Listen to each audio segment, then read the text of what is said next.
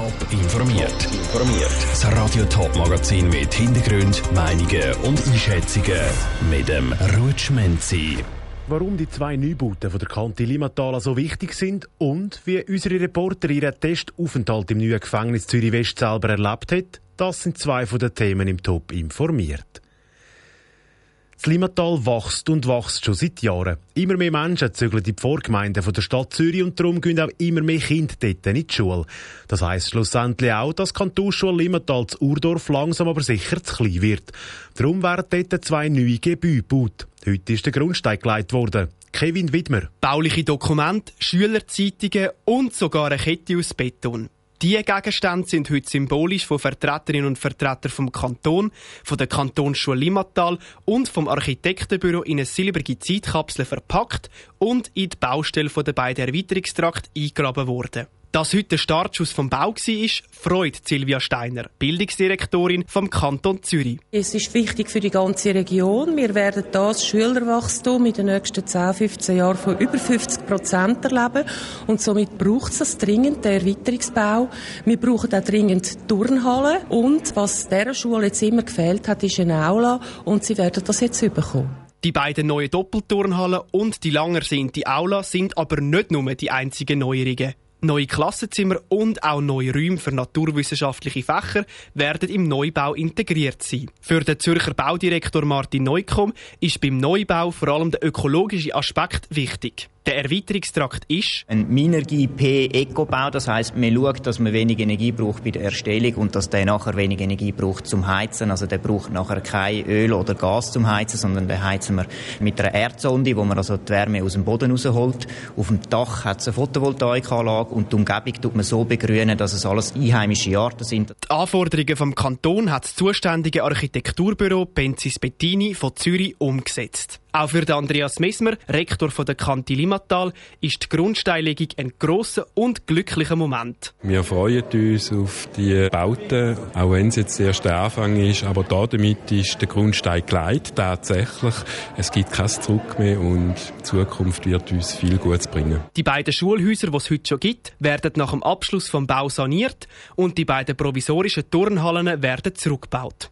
Die Bauarbeiten gehen bis Ende 2024 und das Gesamtprojekt kostet etwa 80 Millionen Franken. Der Beitrag von Kevin Widmer. Mit der Erweiterung kommt die Kantonsschule Limmatal auch eine eigene Haltestelle über. Ab dem Dezember fährt die Limmatalbahn direkt vor die Schulanlage und bringt Schülerinnen und Schüler noch schneller in Unterricht. Die Schulleitung hofft aber immer noch, dass die Haltestelle auch den Namen Kantonsschule überkommt und nicht wie bis jetzt geplant Luberzen. Der Neubau der Kantonsschule Limmatal ist nicht der einzige Spatenstich heute. Auch bei der Villa Flora zu Winterthur ist es heute mit einem Um- und Erweiterungsbau losgegangen. Im Garten von der Villa Flora haben der Stadtpräsident Michael Künzle und Stadträtin Christa Meier den Spaten symbolisch in die Erde gesteckt. Gianni Gut war mit dabei. Gewesen. Trotz dem schlechten Wetter ist es malerisch schön im Garten von der Villa Flora zu Winterthur. Die Villa ist der ehemalige Privatwohnsitz von einem Kunstsammler-Ehepaar. Seit 2018 ist sie im Besitz vom Kanton und gehört zum Winterthurer Museumskonzept. In einem weißen Zelt haben sich inzwischen ein Haufen Kunstinteressierte versammelt. Der Stadtpräsident Michael Künzle hat eine Ansprache gehalten und erklärt, wie wichtig der Start dieser Sanierung für die Stadt ist. Wir haben jetzt äh, jahrelang diskutiert, geplant, Beschlüsse gefasst, Abmachungen getroffen und dass wir jetzt heute endlich den Spatenstich können machen endlich können die Umsetzung, das ist für all die, die daran beteiligt sind, das sind ganz viele Leute und Institutionen, ganz ein wichtiger Moment.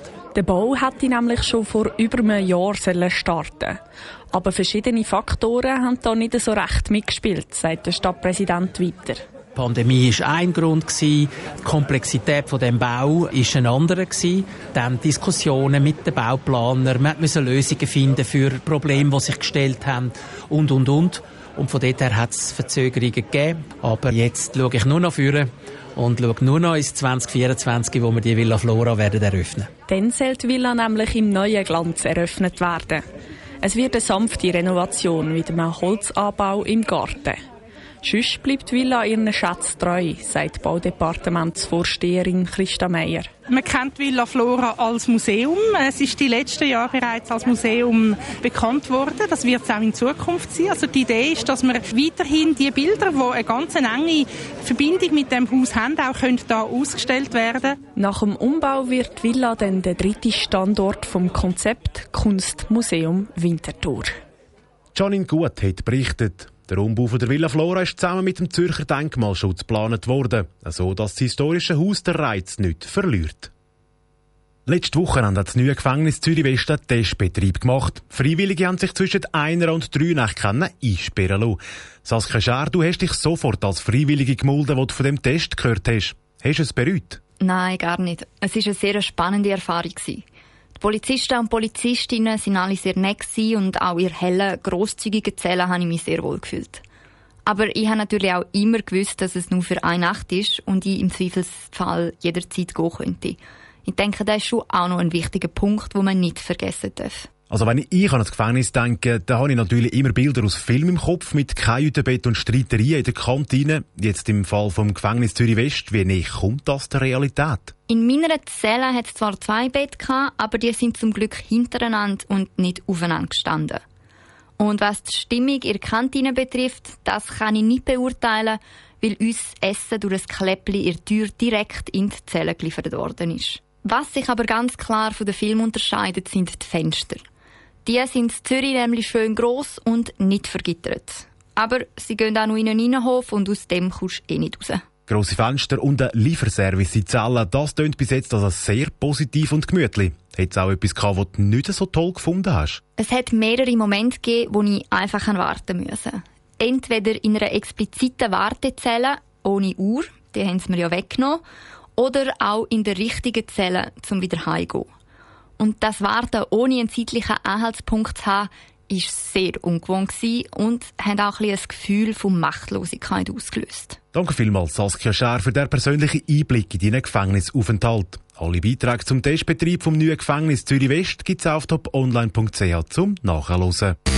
Top informiert, auch als Podcast. Mehr Informationen gibt es auf toponline.ch.